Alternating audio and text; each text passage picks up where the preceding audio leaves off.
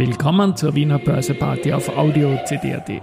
Heute ist Dienstag, der 27. Februar 2024 und mein Name ist Christian Drasti. An meine Haut lasse ich nur Wasser und CD. An meine Ohren lasse ich nur Wasser und Audio-CD. Heute habe ich einen Spoiler zu Dominik Heuers. Dies und mehr in der Wiener Börseparty mit dem Motto Market Hey, and Me. here's Market and Me.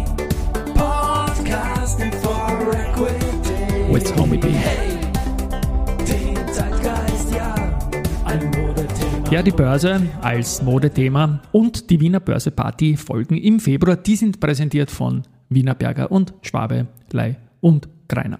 Ja, der Jingle ist gespielt worden, rauf, rauf, rauf. Es ist zwar nur wenig, aber immerhin plus 0,16 Prozent auf 3381,37 ATX-Punkte jetzt zu Mittag. Wir haben ein Gap aufgerissen zum DAX von 6 Prozentpunkten in der Performance schon. Auf der Gewinnerseite aus dem 39 Titel umfassenden Private Investor Relations Universe haben wir heute die BAWAG mit plus 1,7%, dann die RBI mit plus 1,2% und die Polytech mit plus 0,8%. Günstiger heute am Vormittag die Frequentis mit minus 3,1%.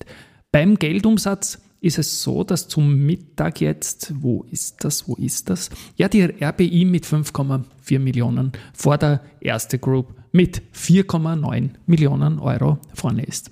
Zu den Nachrichten. Strabag Property and Facility Services, also die PFS, die haben die in Wien ansässige Gebäudetechnikfirma Triburuzek ja, Worben, hoffentlich habe ich das jetzt richtig gesagt. Die Firma ist auf Planung, Errichtung, Servicierung und Modernisierung von Wärmepumpen und Heizungsanlagen, Wohnungssanierungen im Bereich Gas, Wasser, Heizung, Lüftung sowie Störungs- und Servicedienste mit 24-7 Bereitschaft spezialisiert. Da geht es um einen Umsatz von 7 Millionen Euro.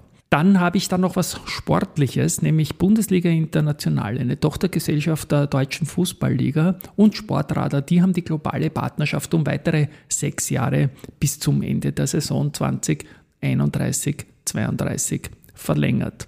Aktienrückkäufe, die Adico Bank, die hat im Zeitraum 17. bis 23. Februar, also in der Vorwoche, weitere 4071 Aktien erworben und Zumtobel hat auch gekauft, nämlich 12.700 94 Aktien. Beide Programme haben aber noch Luft, also da ist noch kein Ende da. Dann habe ich Pause. einen Spoiler zum Dominik. Heuers. Und Börsegeschichte sage ich, weil er jetzt einmal beim Börsianer raus ist. Das hat er zum Jahreswechsel kommuniziert, dass er da, glaube ich, nach elf Jahren den Börsianer verlassen hat. Und ja, ich glaube einmal, er und ich, das sind die zwei vielleicht auffälligsten Börse-Wien-Promoter im Medienbereich in den letzten Jahren gewesen. Ja, morgen gibt es eine Börse-People-Folge, die wir vor wenigen Tagen aufgenommen haben, zum Dominik. Er gibt da einiges preis, was so in seinem Kopf vorgeht und es sind nicht die unspannendsten Sachen.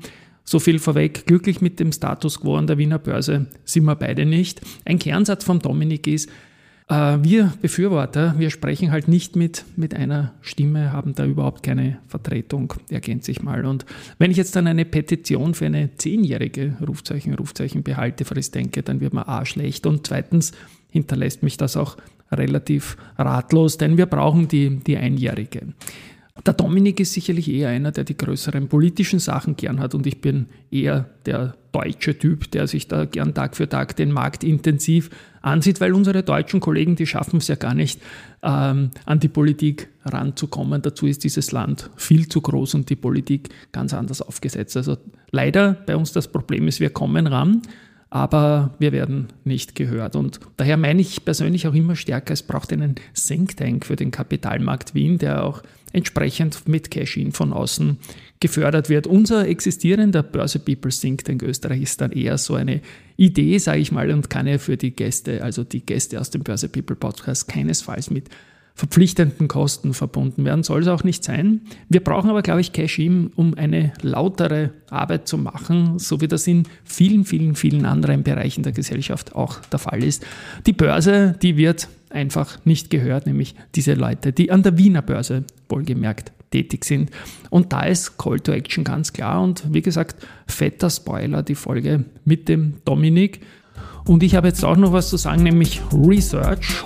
Die Analysten von Montega haben sich die FACC angeschaut. Das Kursziel ist bei und zweistellig und zwar genau 10 Euro. So, das war's für heute.